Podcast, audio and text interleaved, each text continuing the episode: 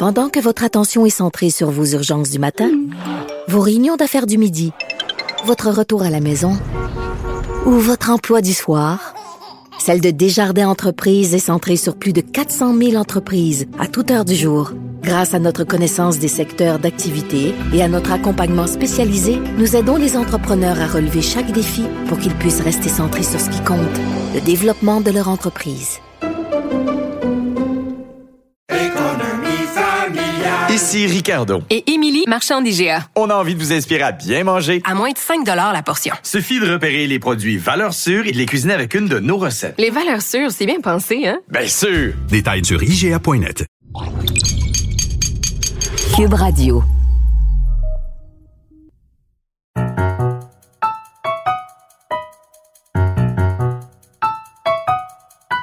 Ici Mathieu Boccoté et bienvenue aux Idées mènent le monde.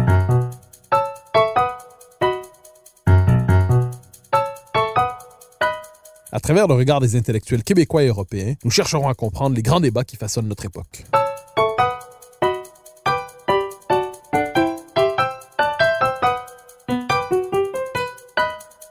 C'est une erreur courante de croire que les débats idéologiques se déroulent principalement et même exclusivement à l'université et qu'ils n'ont pas d'impact sur notre vie réelle, sur l'organisation de la société. Erreur, terrible erreur. Les idéologies colonisent le monde des médias, de la publicité, du marketing, de l'administration, de l'économie. Et c'est un des grands mérites de Pascal Leduc, mon invité aujourd'hui, président de Leduc Vente, Stratégie et Conseil, d'évoluer tout à la fois dans le monde de l'entreprise et celui des idées. Donc c'est un de ses grands mérites de nous le démontrer à travers ces textes qui paraissent à la fois dans la revue L'Action nationale et dans les grands journaux, une réflexion qui est à la fois ancrée, je le dis, dans les grands débats qui traversent notre temps et dans une connaissance intime du monde de l'entreprise. Figure nouvelle de notre vie intellectuelle, il jette un regard neuf sur nos enjeux collectifs et nous invite à renouer avec le nationalisme économique. Et c'est un bonheur de le recevoir aujourd'hui aux Idées le Monde. Pascal Leduc, bonjour. Bonjour, bonjour. Merci de m'avoir invité. Question première qui nous ramène il y a un an. Il y a un an, un an et quelques mois, un mot était sur toutes les lèvres, nationalisme économique ou encore démondialisation. Il y avait cette idée que la mondialisation avec la crise de la Covid venait de frapper un mur et qu'il était nécessaire de renouer avec les principes du nationalisme économique. Un an plus tard, il y a probablement une forme de désenchantement idéologique. Notre seule urgence aujourd'hui, c'est pas de changer de modèle, c'est de sortir de la crise, de renouer avec les libertés les plus ordinaires, les plus banales, mais les plus charmantes. Est-ce qu'un an plus tard, on peut dire que la réflexion sur le nationalisme économique, la démondialisation, le rapatriement des capacités industrielles en nos pays, est-ce que cette réflexion est toujours d'actualité? Elle est évidemment euh, toujours d'actualité, euh, Mathieu, et, je dirais sous, euh, plusieurs angles. on a pensé d'abord aux biens essentiels. Alors, quelle est notre capacité à se doter de biens essentiels et de pouvoir localement agir sur la disponibilité et l'approvisionnement des biens essentiels en temps de crise? il y a eu beaucoup d'apprentissage là-dessus, tant au niveau alimentaire qu'au niveau pharmaceutique et même de produits je dirais, de, consommation moins courante, euh, comme les voitures euh, et les pièces de voiture. Et à ce sujet, euh, les discussions ont été différentes d'un secteur à l'autre. par exemple, on a parlé évidemment d'un certain nationalisme vaccinal. on a parlé de nationalisme à plusieurs sauces et, et celui-là est assez intéressant je dirais d'entrée de jeu que je suis, je suis pas un grand fan de ce qu'on a appelé le nationalisme vaccinal pour une simple et unique raison. Qu'entendez-vous par nationalisme vaccinal? Ben, c'est la, c'est la capacité de se doter d'une industrie euh, productrice de vaccins chez soi, euh, sans avoir à, à, dépendre nécessairement du multilatéralisme ou des ententes avec avec les autres pays. Alors l'idée n'est pas mauvaise, euh, mais c'est aussi une fausse bonne idée, c'est-à-dire que plus de 75 de nos médicaments euh, génériques, entre autres, proviennent euh, de l'Asie ou de, proviennent de pays à l'extérieur du continent. à ce moment-là, les délais de livraison sont longs, les approvisionnements deviennent critiques, surtout en temps de crise. Et ce qu'on s'est rendu compte, c'est que des produits de base, mais qui peuvent sauver des vies, au niveau du diabète, de la dépression et des maladies cardiaques, euh, ce sont des produits dont on dépend essentiellement de l'étranger. Alors, c'est tout, euh, je dirais, le cycle euh, pharmaceutique, le cycle euh, d'approvisionnement qui est à regarder, non seulement les vaccins. Et il faut repenser à soit relocaliser la, la production ou s'assurer du moins d'un accroissement de l'achat local de médicaments clés, d'une gestion d'inventaire et, et, et, et, probablement aussi d'ingrédients médicaux qu'on identifiera comme étant essentiels, dont euh, on gardera une certaine mainmise. Alors, réflexion essentielle donc sur la capacité de production non seulement vaccinale, capacité de production des médicaments. Est-ce qu'il y avait, ramenons-nous une journée avant la crise, ramenons-nous une journée avant la pandémie, est-ce qu'il y avait déjà dans ce domaine de l'industrie une réflexion en se disant tôt ou tard, si jamais il y avait crise, nous n'aurions pas les capacités justement de les capacités de, fournir en médicaments, la capacité de fournir, euh, bon, au-delà de la question du vaccin qui est les plus récentes, est-ce qu'il y avait déjà cette conscience des limites de certains modèles d'approvisionnement dits mondialisés, ou est-ce que ces questions-là sont apparues avec la crise quand on s'est rendu compte que la machine pouvait se dérégler? Très bonne question. Depuis assez longtemps au Canada, euh, les relations euh, entre le gouvernement et l'industrie pharmaceutique se sont essentiellement euh, brisées pour ainsi dire, et c'était évolutif. Euh, mais il y a eu plusieurs, conflits ou euh, discussions acrimonieuses entre l'industrie et le gouvernement euh, sur le prix des médicaments, par exemple. La façon pour les entreprises de produire à meilleur coût est souvent de transférer leur production dans des pays où la main-d'œuvre est, non seulement disponible, mais elle est moins chère. Alors, je vous relance sur cette. C'est une réflexion intéressante que vous nous proposez ici. Est-ce que ça veut dire qu'en gros, démocratiser, entre guillemets, l'accès aux médicaments impliquait de désindustrialiser au moins partiellement le Canada dans sa capacité euh, de, de soutenir l'industrie pharmaceutique? C'est-à-dire, si on veut être capable d'avoir les médicaments au plus bas prix, au plus bas coût, en échange, il fallait renoncer à maîtriser ce domaine. Il faut accepter d'acheter ailleurs, là où les coûts de production sont beaucoup plus bas.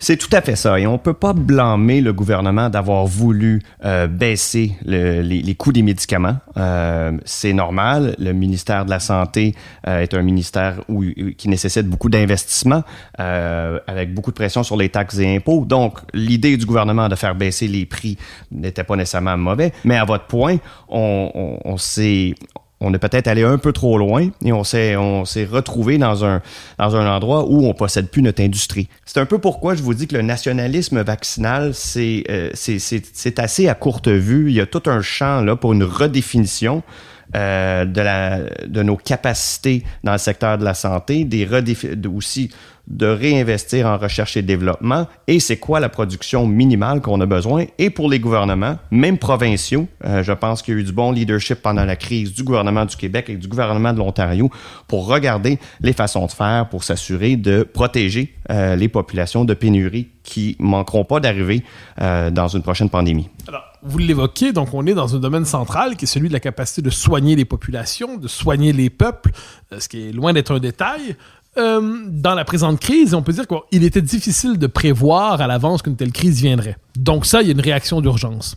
Mais la réflexion sur la démondialisation, entre guillemets, est antérieure à la crise. La réflexion sur le nationalisme économique est antérieure à la présente crise. Et il y a un autre domaine où ces questions-là se sont posées, se posent encore, c'est la question de l'industrie alimentaire. Ça, c'est une, une, autre dimension assez importante. C'est une réflexion qui circule depuis un bon moment dans les milieux plus conservateurs, entre guillemets, mais aussi les milieux écologistes, l'importance des circuits courts, euh, l'importance de fonctionner dans des circuits d'approvisionnement où finalement on redécouvre l'enracinement, la communauté, le milieu.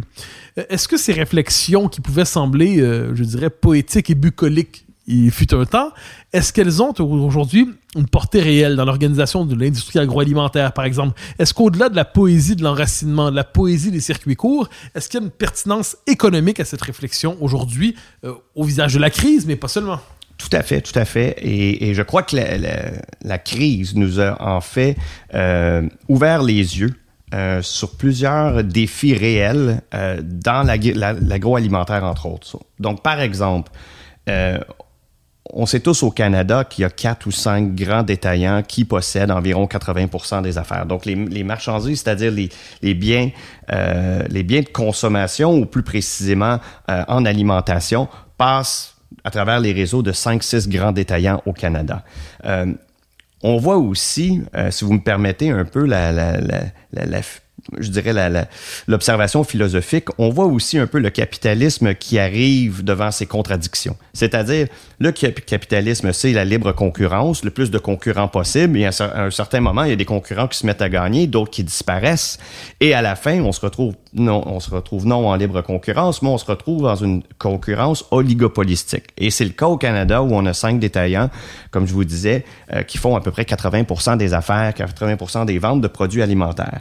Ce qui est arrivé, outre les, euh, ce que vous mentionnez au niveau de l'écologisme, au niveau, euh, au, niveau de, je dirais, la, la, la saveur locale qu'on essaie de perpétuer, des fois à travers le panier bleu, des fois à travers des, des, euh, des, aliments Québec et d'autres qui ont vu le jour et qui ont joui d'une euh, attention sans précédent. Il y a aussi le phénomène des PME, euh, des entreprises agroalimentaires qui fournissent les chaînes et bannières du Canada. dans la crise, on a vu que notre chaîne alimentaire a relevé le défi. Bon, il y a eu quelques épisodes ici et là de, rupture de stock inventaire dans des catégories en particulier. On va penser à des catégories d'hygiène, entre autres. Mais en, général, la chaîne alimentaire s'est très, très bien comportée. On s'est rendu compte qu'on a un réseau solide de distribution au Canada. Est-ce que vous avez eu peur que ça s'effondre? Parce qu'on a eu pendant un temps, il y avait cette idée, la pénurie s'en vient. Vous connaissez l'industrie de l'intérieur. Est-ce que vous vous êtes dit à un moment, mais cette crainte que le système d'approvisionnement s'effondre est réelle? Ou est-ce que c'était une peur catastrophiste qui hantait les débuts de la crise? Moi, écoutez, on était un peu dans le néant, donc euh, il y a un certain nombre de choses qui, auraient pu arriver, mais cette chaîne d'approvisionnement et, tout ce qui la supporte euh, est en place depuis assez longtemps.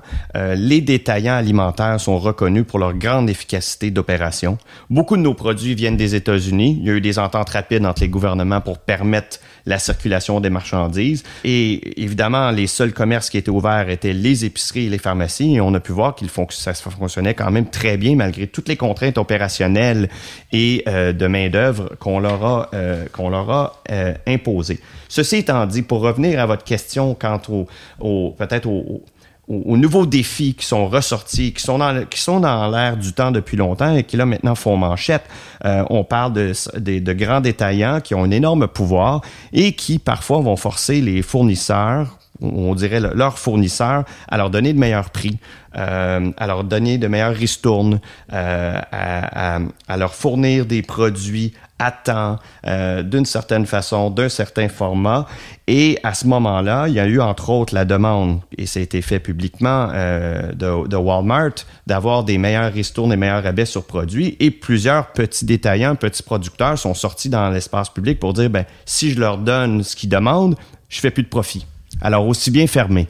Alors, c'est une vraie inquiétude, ça. C'est-à-dire, est-ce qu'on peut dire que les grands détaillants que vous avez évoqués, quand ils s'emparent d'un secteur, ils prétendent lui donner une chance immense, l'action un grand marché, mais en dernière instance, ils écrasent ce qu'on pourrait appeler les, petites économies locales qui n'ont pas les moyens de se déployer, qui n'ont pas les moyens finalement de jouer selon dans les, les, codes, selon les règles des grands, puis ils risquent finalement, voulant jouer selon les règles des grands, de s'y fracasser? Ben oui, euh, c'est-à-dire que je vous dirais que la plupart des détaillants euh, sont, sont sont toujours à la recherche d'innovation, de nouveaux produits, de nouveaux fournisseurs qui peuvent les aider à se démarquer dans le marché. Donc, cette relation-là va continuer d'exister. Là où euh, il y a un travail à faire, c'est euh, de remettre des règles, un code de conduite qui serait euh, le même pour tous dans l'industrie et qui amènerait peut-être un petit peu de, je dirais, de, vertu ou ramènerait des règles de base en termes de, de négociation. Et ces règles de base-là permettrait probablement, un, que les, les, les, les, euh, les, attentes de chacun sur la façon de fonctionner soient claires, les règles soient les mêmes pour l'ensemble de l'industrie, euh, et que les négociations infinies et acrimonieuses qui ont lieu dans l'industrie prennent fin pour que on continue à négocier. Alors, on n'arrêtera pas de négocier, mais qu'on négocie sur la meilleure façon d'innover, euh, réduire les pertes, réduire les, les ruptures d'inventaire en, en, en, en épicerie et offrir des produits euh, de qualité aux Québécois. Alors, c'est le code, euh, un code de conduite qui est demandé par plusieurs euh, experts dans l'industrie. le politique semble vouloir s'en mêler. Tant à Québec qu'à Ottawa, on dit vouloir s'impliquer pour instaurer un code de conduite qui permette une meilleure compétition saine avec une initiative industrielle structurante. Et c'est dans cette direction-là que je crois qu'on on, on risque de s'en aller. On s'est fié beaucoup dans le passé, Mathieu, à, au Bureau canadien de la concurrence, qui a pas nécessairement passer beaucoup de temps ou passer de nouvelles règles structurantes pour, euh, je dirais, clarifier les règles de compétition entre, entre les fournisseurs et les détaillants. Il faut comprendre que le Bureau canadien de la concurrence, euh, son, son, but n'est pas de, de, régler les questions entre des, des entreprises, mais plutôt de s'assurer que le consommateur canadien euh, puisse bénéficier de la concurrence entre les différents acteurs économiques. Et il n'y avait pas de preuves, euh, sauf quelques cas qu'on a découverts. Je pense qu'il y a eu une petite saga dans, dans, dans, le pain, il y en a eu une autre peut-être dans les confiseries. Outre cela, il n'y a pas eu de grands euh, chantiers du Bureau de la concurrence pour assainir les pratiques commerciales. Donc, à ce moment-ci, par contre, avec ce qui est arrivé avec la crise, avec les petits producteurs euh, qui se plaignent du manque d'accès euh, aux, tablettes d'épicerie et des, euh, des, défis que ça pose sur leur, profitabilité et même sur leur rentabilité, on est dans un autre, on est évidemment dans un autre débat, un débat un peu plus intense.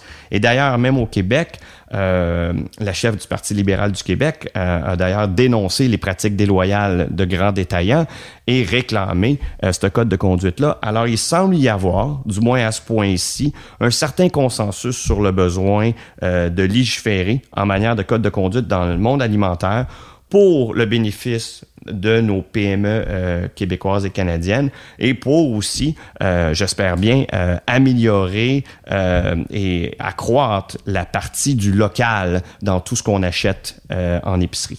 Comme quoi, on voit, vous écouter, que la, question de l'achat chez nous, des circuits courts, tout ça, alors il y a ce qu'on, j'y reviens, il y a une forme de, poésie de l'enracinement et du circuit court qui, qui circule dans le milieu littéraire.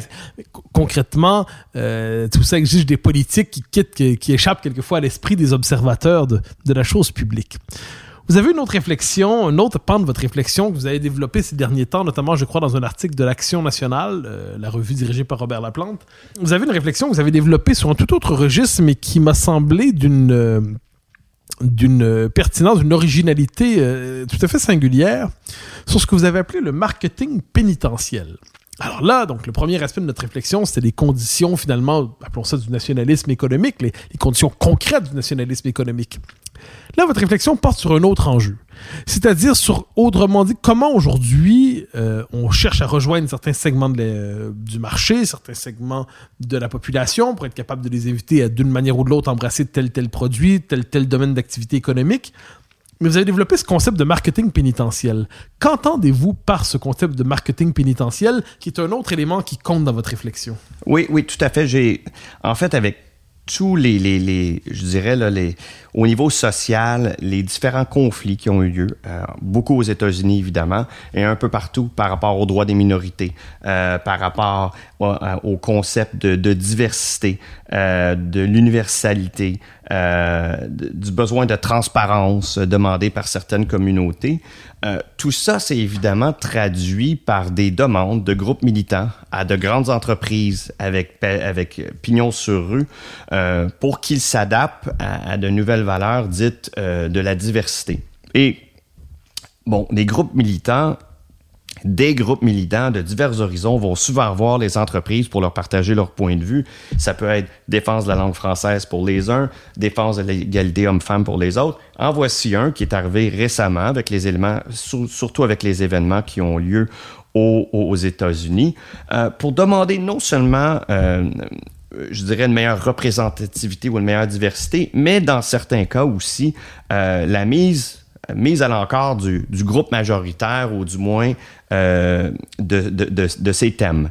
Euh, ce qui a pu se traduire par un marketing que je dis pénitentiel où finalement on s'excuse. Euh, finalement on, on s'excuse Et, et non seulement on, on, fait une place à, aux revendications des groupes militants, mais on a tendance euh, aussi, euh, je dirais, à, à mettre au rencard peut-être des choses qui étaient tenues pour acquis que, par une majorité. Vous pensez à quoi quand vous dites un marketing où on décide de s'excuser? Un marketing où on met de côté quelquefois la majorité? Ben, Qu'est-ce que ça oui. peut vouloir dire? Je peux vous donner un exemple. Par exemple, euh, Sephora, euh, récemment, euh, passait des études aux États-Unis. La conclusion des études dans leur magasin aux États-Unis, c'est qu'il y avait de la discrimination chez Sephora, euh, tant avec la clientèle qu'avec les, les, employés. Je vous résume ça en gros. Au Canada, ils ont reçu le rapport et ils se sont décidés à euh, appliquer les règles, appliquer, appliquer les conclusions dans l'entreprise au Canada. À partir d'un rapport fait sur les États-Unis. À partir d'un rapport fait sur les, sur les États-Unis. Euh, donc, les entreprises que ce soit Sephora ou d'autres, ont dû souvent adapter leur message pour, temps, pour, pour, suivre le temps. Et pourquoi je dis euh, marketing et ensuite pénitentiel, c'est euh, faut pas sous-estimer la capacité des entreprises à changer leur message, s'adapter à un nouveau marché pour le cibler. Euh, on veut pas perdre celui qu'on a déjà, mais on veut s'assurer de capturer celui qui est là. Et si le, si le, le groupe en particulier qu'on vise euh, euh, est, très en vue, euh, ben, ça pourra nous aider comme entreprise. faut pas oublier qu'au final, le but de l'entreprise, c'est de combler ses actionnaires, de faire toujours plus, toujours plus de profit. Alors, s'il y a une façon qu'on peut, qu'on peut utiliser un créneau qui existe dans l'espace public, seul l'approprier et en refléter les valeurs, à ce moment-là, on peut faire, on peut faire le, on peut faire la gageure que ça va fonctionner. Mais est-ce qu'il n'y a pas, alors moi je regarde ça sans avoir d'expertise dans le milieu économique, il y avait, il y a peut-être une quinzaine d'années, peut-être, il y avait, je me rappelle pas le terme exact, mais c'était la responsabilité sociale de l'entreprise, je crois. Et là, il y a donc la volonté toujours de positionner l'entreprise comme un acteur citoyen. Bon. Alors il y avait, il fut un temps, effectivement, c'était les, les, catégories, les différentes personnes à intégrer dans l'entreprise, les handicapés, euh, ensuite, ou l'égalité homme-femme, ainsi de suite. Est-ce qu'on peut dire qu'aujourd'hui, le nouveau créneau de la, ou l'environnement, l'environnement, et tout le monde est à un moment donné en train d'occuper de sauver la planète. Est-ce qu'on peut dire qu'aujourd'hui, le créneau diversitaire est le, nouvel, le nouveau créneau de la responsabilité sociale de l'entreprise? Donc, est-ce que c'est ainsi? J'ajoute une deuxième question à ça, euh, qui, j'espère, ne vous dérangera pas, mais on utilise quelquefois, j'utilise la notion de capitalisme woke. C'est-à-dire, on a l'impression qu'aujourd'hui, les grandes entreprises s'approprient ces concepts-là, les concepts à la mode du wokisme et ainsi de suite. Est-ce qu'on peut dire que les grandes entreprises sont particulièrement perméables à ce discours aujourd'hui? Donc, loin d'être un environnement conservateur, les grandes entreprises seraient à l'avant-garde de, l'innovation idéologique de notre temps. Hmm. Ce qui m'a le plus fasciné euh, dans ce, mouvement des, dernières années, euh, c'est l'américanisation sous-jacente euh, des thèmes. Donc, à la fois, oui, comme vous dites, euh, il y a déjà eu quand même une pression environnementale sur les organisations qui est tout à fait légitime, comme je disais un peu plus tôt, euh, pour différents droits dans différents pays. Et, ce que je trouve qui est particulièrement intéressant euh, avec cette avec cette nouvelle mouvance, c'est son américanisation. C'est à partir d'événements passés aux États-Unis, comment est-ce qu'on a exporté euh, ce thème-là avec ses conclusions euh, un peu partout dans d'autres pays. Et je, je lisais d'ailleurs euh, dans la Harvard Business Review une militante bien connue qui, qui partageait ses, ses, ses, pensées dans la revue, expliquait d'ailleurs assez, assez éloquemment qu'elle comprend, qui, qui, que son organisation comprend, euh, qui n'est pas nécessairement euh, évident pour des employés, par exemple à Tokyo, c'est l'exemple qu'elle donne, euh, à Tokyo, de comprendre l'histoire de l'esclavagisme aux États-Unis. Alors, elle dit, moi, je travaille avec mes équipes globales pour m'assurer qu'on trouve euh, qu'on trouve des, des, des, des, événements ou qu'on trouve du moins des exemples pertinents au niveau des cultures locales où il y a eu effectivement euh, des drames euh, historiques qui méritent d'être ressortis au grand jour. Et elle termine en disant, ben, ben, si, si on n'en trouve pas, euh, ben, on va leur expliquer ce qui s'est passé aux États-Unis. On devra leur parler de l'histoire américaine euh, et, il faut qu'ils comprennent les réalités des autres. Alors, on arrive au final, au final final, à essayer de trouver des équivalents, euh, des drames des États-Unis dans d'autres pays. Et si on ne trouve pas d'équivalence, si je l'ai bien, lu, elle nous dit simplement qu'il faut américaniser les thèmes dans ces autres régions. Alors, c'est assez particulier et ça peut aussi expliquer une certaine résistance. Pour reprendre l'exemple de la dame, là, quelqu'un qui est à Tokyo qui dit Oui, mais moi, ça, ça me regarde pas du tout, ça me, ça me parle pas. Je peux comprendre, je peux être évidemment empathique avec ce qui se passe dans les autres pays, mais on vit pas ça ici chez nous à Tokyo. Imaginez qu'il y a bien d'autres pays ou bien d'autres citoyens dans d'autres pays qui peuvent euh, avoir le même, la même réaction et, et être sceptiques par rapport à un mouvement euh, qui réclame souvent la diversité et qui pourtant semble prôner l'uniformisation d'une certaine façon. Au cours de la dernière année, on a vu par exemple plusieurs grandes entreprises euh, s'approprier donc toutes les thèses sur le racisme systémique et ainsi de suite qui prennent beaucoup d'importance dans le débat public aujourd'hui. Je pense à Apple, à Coca-Cola, à plusieurs grandes entreprises euh, qui ont de vrais qui on n'est pas dans des un département de littérature comparé à l'université du Wyoming. là. On est quand même devant de- de- des vraies puissances et à la fois économiques et culturelles. Euh, comment comprendre, euh, sans, euh, sans condamner ni, euh, ni louanger, simplement comment comprendre le fait que des grandes entreprises comme celle-là s'approprient un tel discours euh, et, et l'intègrent au nom, par exemple, de l'approche équité, diversité, inclusion dans les ressources humaines, s'approprient un discours qui, jusqu'à tout récemment, pouvait sembler quand même assez passablement étranger au monde de l'entreprise? Le, marketing, c'est de marteler un message pour aller rencontrer un groupe cible, pour aller vendre des produits à un groupe cible. Et, et les départements de marketing, un peu partout à travers le monde, dans ces grandes entreprises-là, ont dû faire le calcul en se disant, euh, il y a un mouvement dans la jeunesse ou la nouvelle génération pour reconnaître euh, les besoins de diversité. Et en même temps, euh, si vous êtes aux États-Unis, vous dites, ben, si ça fonctionne ici, euh, ce thème ou cette tactique marketing, je vais essayer de l'exploiter le plus possible dans les autres pays, euh, parce que c'est comme ça qu'on fait des économies d'échelle. Alors, si on est capable de prendre une campagne qui va fonctionner à la fois aux États-Unis, au Canada et un peu partout, euh, l'entreprise, euh, au final, en, en devient euh, gagnante. Et, et d'ailleurs, euh, Mathieu, je, je, je vous sais, euh, en temps normal, je sais que vous parcourez parfois l'Europe et vous allez voir souvent des, les grandes entreprises avoir un message très, très, très similaire, euh, que ce soit en Europe ou aux États-Unis, euh, sur d'autres thèmes. Alors ici, c'est pas étranger à ça. Le marketing, le marketing euh, va agir sur des thèmes qu'ils peuvent euh, massifier, si on veut, et exploiter pour aller chercher un groupe de gens en particulier, sans toutefois s'aliéner leur, leur je dirais, leur public euh, ou le- leur clientèle normale. C'est-à-dire, on va vouloir aller chercher des nouveaux acheteurs sans s'aliéner ceux euh, qu'on a déjà à l'interne. C'est tout le ballon à faire en marketing entre l'acquisition et la rétention.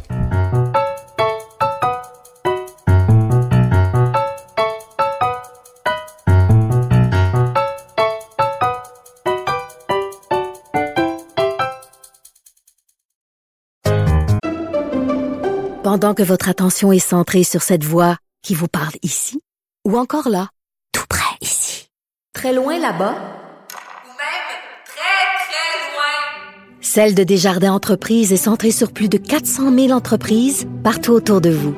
Depuis plus de 120 ans, nos équipes dédiées accompagnent les entrepreneurs d'ici à chaque étape pour qu'ils puissent rester centrés sur ce qui compte, la croissance de leur entreprise.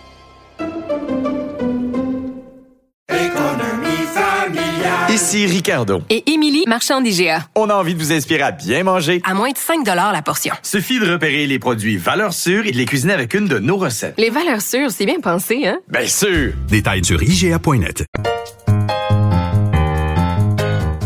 Alors, on avance dans l'émission. Il y a un autre segment sur lequel vous avez euh, écrit qui me semble d'une importance capitale pour comprendre aujourd'hui le monde de l'entreprise, pour comprendre le monde dans lequel nous évoluons, parce que trop souvent, j'ai eu l'occasion de le dire en introduction, les intellos, le milieu médiatique ont une connaissance très superficielle de tout ça. Et vous en avez une connaissance intime, donc je me permets de, vous amener sur un autre thème que vous avez déjà abordé. Alors, on appellerait ça la course au talent aujourd'hui, la recherche des talents. Cette idée qu'il faut, euh, c'est tout un discours qui est très, très présent, c'est-à-dire que comment être capable d'attirer dans l'entreprise, euh, comment être capable de, sélectionner les meilleurs, de les amener à travailler. Donc, la culture d'entreprise, à la lumière peut-être de- de- des nouvelles générations qui pénètrent le monde de l'entreprise. Mais avant d'aller là, j'aimerais vous poser une question dans la position de ce qu'on pourrait appeler la figure du manager, la figure du cadre aujourd'hui, qui est une question qui me semble fondamentale. Euh, il existe aujourd'hui des grandes entreprises mondialisées. Il existe aujourd'hui des entreprises mondialisées où les cadres sont invités à se déployer en disant je vais faire une partie de ma carrière au Canada, ensuite une partie de ma carrière en France, une partie je vais pouvoir revenir aux États-Unis. Bon. Et j'essaie de comprendre du point de vue d'un enraciné qui est habitué, qui, qui, qui a finalement de, de- de- doubles habitudes sédentarisées à, à Montréal et à Paris, mais au-delà de ça, euh, ça me semble étrange. Quelle est la psychologie du dirigeant d'entreprise, appelons ça, qui veut, qui, qui accepte l'idée de quitter son, son, son domaine, sa ville natale, qui veut se projeter dans l'univers des, des, du, du leadership mondialisé? Quelle est la psychologie du cadre d'entreprise aujourd'hui, dans le cas, à l'heure de, de l'entreprise mondialisée? Oui, Euh, très bonne question. Alors, dans plusieurs grandes entreprises euh, qui font affaire au Canada, que soit Montréal, où le siège social peut être à Montréal, Toronto ou ailleurs, on va retrouver des dirigeants qui viennent de d'autres pays. C'est souvent la, je dirais, la tactique utilisée par de grandes entreprises pour s'assurer que leurs dirigeants euh, qui montent en grade dans l'entreprise sont allés chercher des expériences diverses pour mieux connaître la clientèle euh, euh, de l'entreprise.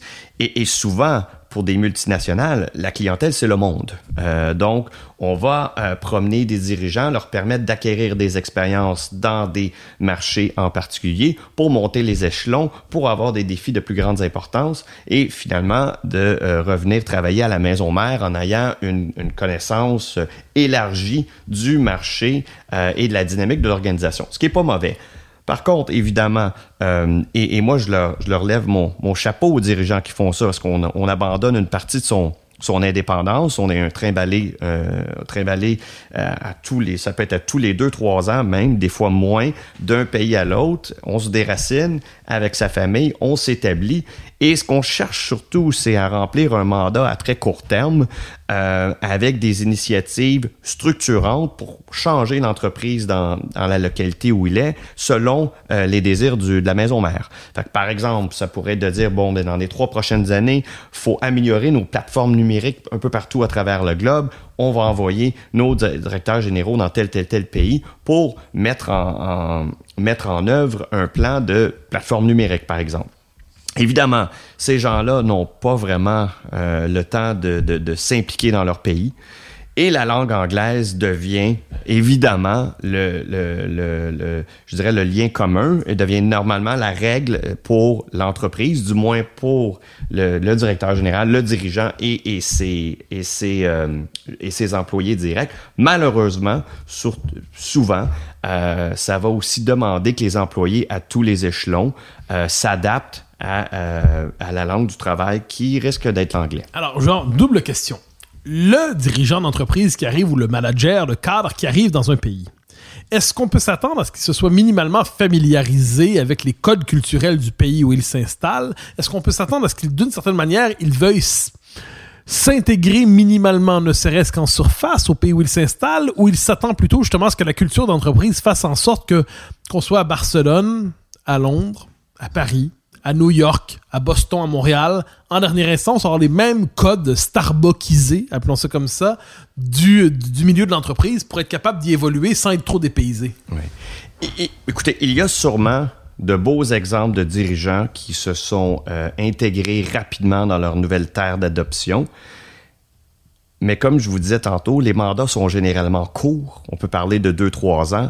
Euh, donc, pour n'importe quel humain qui arrive dans une nouvelle terre d'accueil avec un mandat colossal au niveau de l'entreprise, euh, c'est assez difficile d'intégrer tous les codes euh, de la terre d'accueil. Euh, et en même temps, si euh, on peut utiliser ce qu'on connaît déjà le plus possible, c'est-à-dire la langue anglaise, cette, fa- cette façon de fonctionner dans l'entreprise et de l'appliquer euh, à la nouvelle division euh, locale, euh, c'est probablement ce qui va arriver, la chose la plus simple. Je peux vous donner un exemple récent.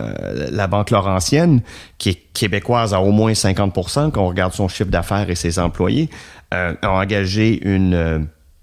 euh, une, une dirigeante qui est basée à Toronto et qui est seulement euh, anglophone.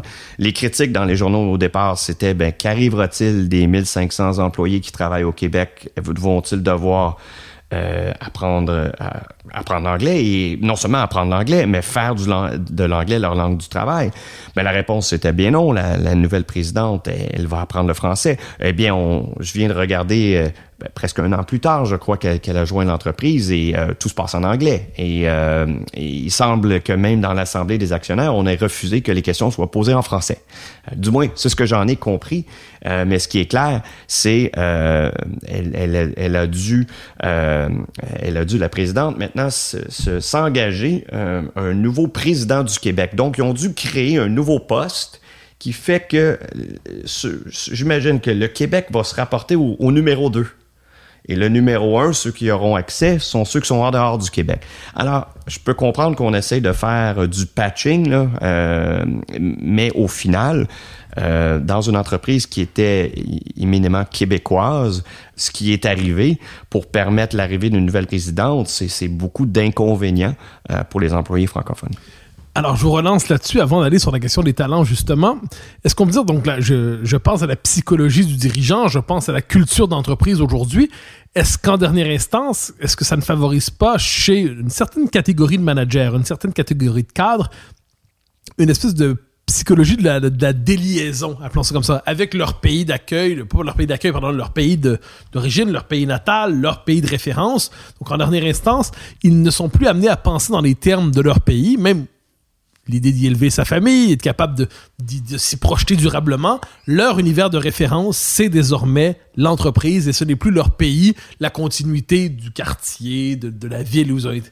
Donc, vous voyez, la- la- ce que je dire, autrement dit, une Oui. espèce de transfert d'univers de Oui. loyauté, un transfert Oui. d'univers de référence. Vous, vous savez, euh, je lisais, euh, je lisais récemment euh, David Goodhart qui a, qui a- qui a le- ce, ce- Les anywhere et les somewhere. Voilà. Alors, les Anywhere, les Somewhere euh, euh, ont, ont chacun leur, leur propre définition, leur propre vision du monde. Et, et je dirais que beaucoup de ces dirigeants internationaux, comme je vous dis, qui se promènent d'un pays à l'autre et qui sont parachutés pour des mandats à Tokyo, à Montréal, à Boston, ensuite à Paris, au Mec, euh, ce sont euh, plutôt, ont plutôt euh, une vie nomade et, euh, et, et plutôt des Anywhere.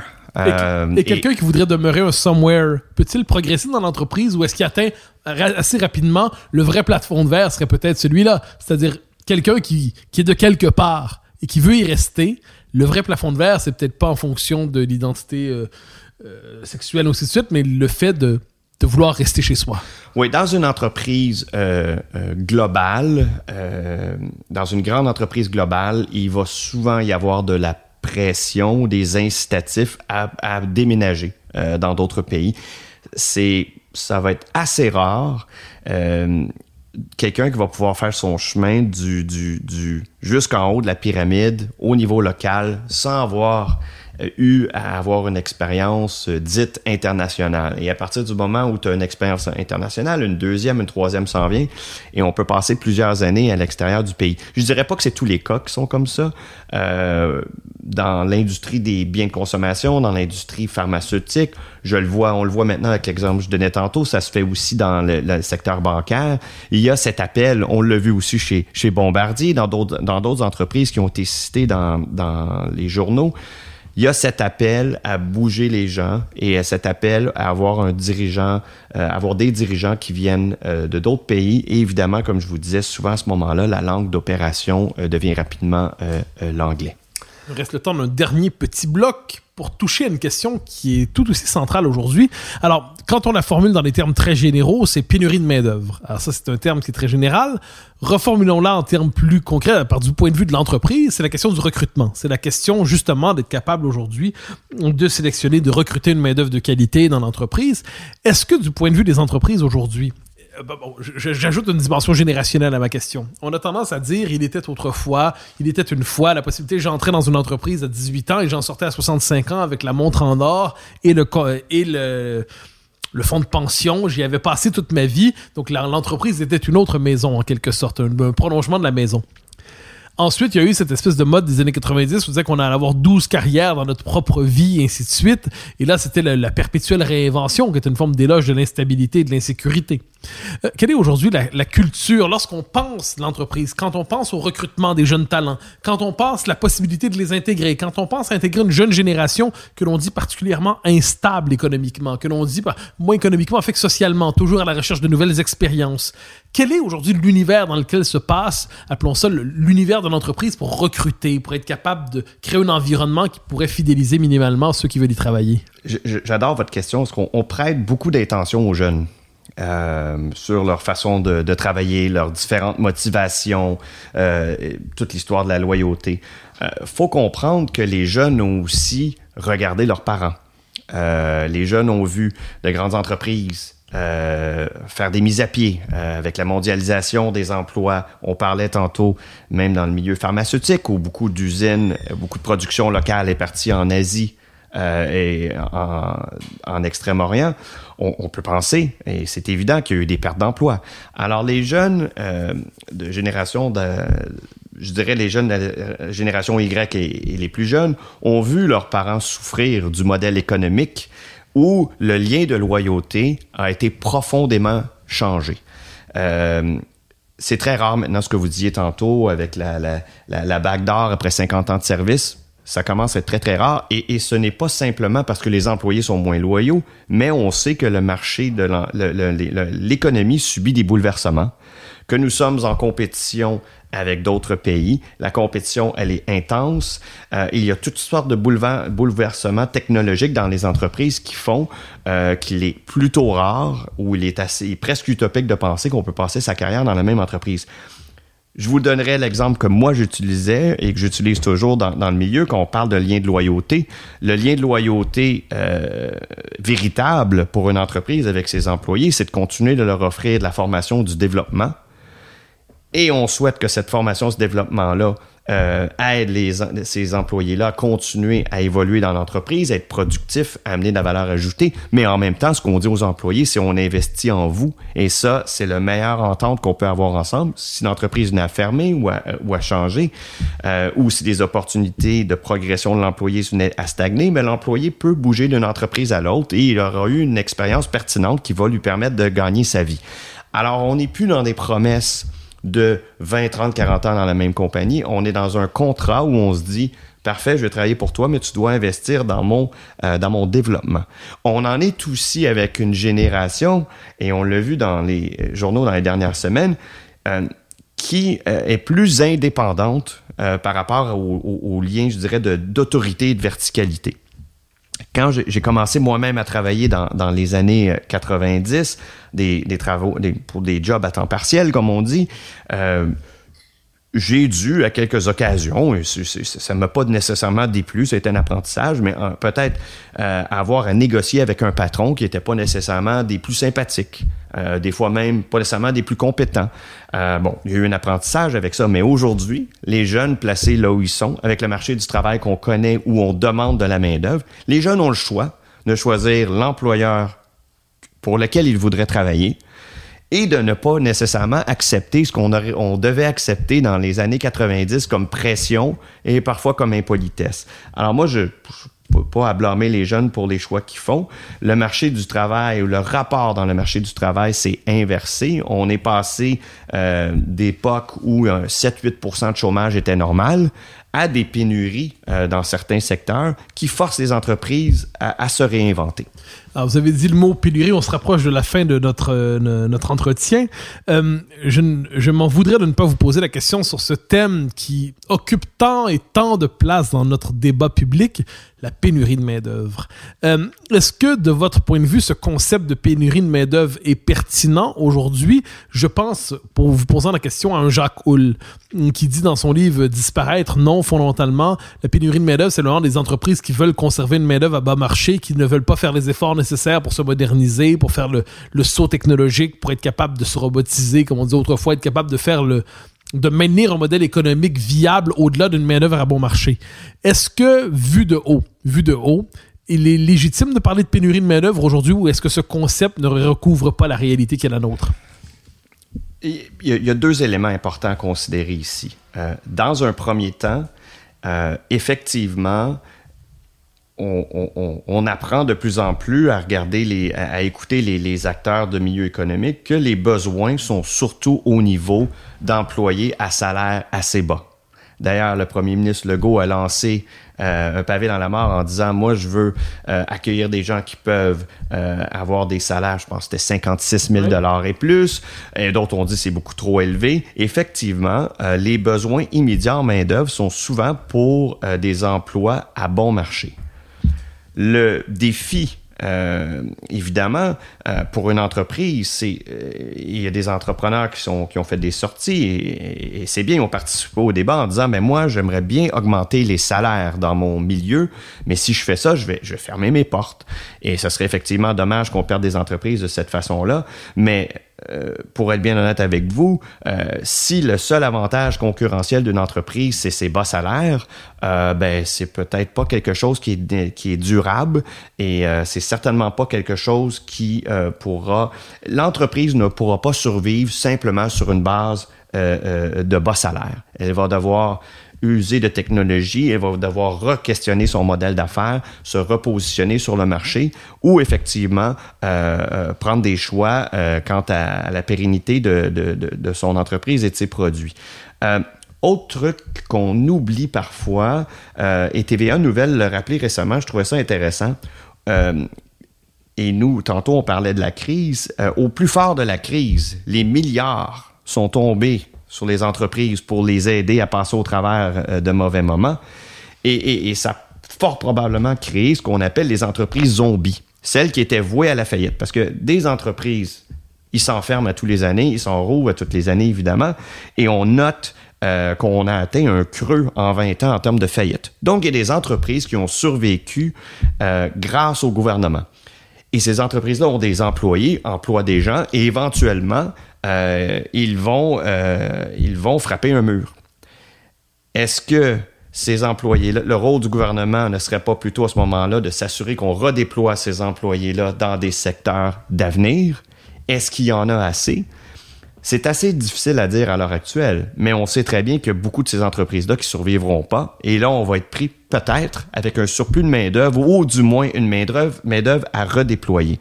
Donc, il y a plusieurs questions à se poser euh, quant à notre support ou notre encouragement ou notre vision par rapport aux entreprises où les bas salaires semblent être la clé du succès. Et ça, je pense que c'est une question à la fois économique et sociale.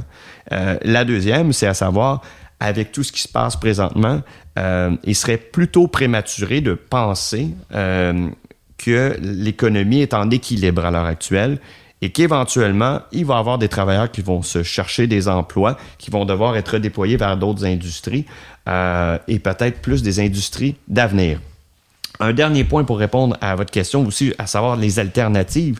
On parle évidemment aussi de l'intelligence artificielle qui va devenir un sujet qui est un sujet euh, très important aujourd'hui. Donc, tout ce qui est numérique. Et euh, bon, euh, quand il y a eu la, révolution informatique des, années 80, c'était pour remplacer effectivement des, tâches répétitives de col bleu. Euh, mais avec l'intelligence artificielle, euh, on va euh, remplacer des employés, on va remplacer des, humains dans leurs analyses, dans l'établissement de liens de causalité. Alors, certains emplois qui vont disparaître avec l'intelligence artificielle sont des emplois de gestion, de supervision, d'analyse, euh, donc des emplois de, col blanc. Alors, il, y a tout un, un, un arrimage à faire entre les différents, euh, différents vents contraires dans dans, qui se passent au, au niveau du marché du travail. C'est difficile d'y voir clair, surtout en pleine crise, mais... euh, mais le, gouvernement, les acteurs économiques devront jouer euh, un rôle à continuer la discussion qui se passe à l'heure actuelle et à, déterminer une, euh, une, voie pour l'avenir. Et la voie pour l'avenir, selon moi, euh, n'est pas simplement de créer des occasions pour des emplois à bas salaire et dont la pérennité est loin d'être assurée. Alors, sur ces réflexions finales sur la question de la main-d'œuvre, Pascal Leduc, c'était un immense plaisir de vous recevoir aujourd'hui aux Idées mènent le monde. Merci encore. C'est moi qui vous remercie.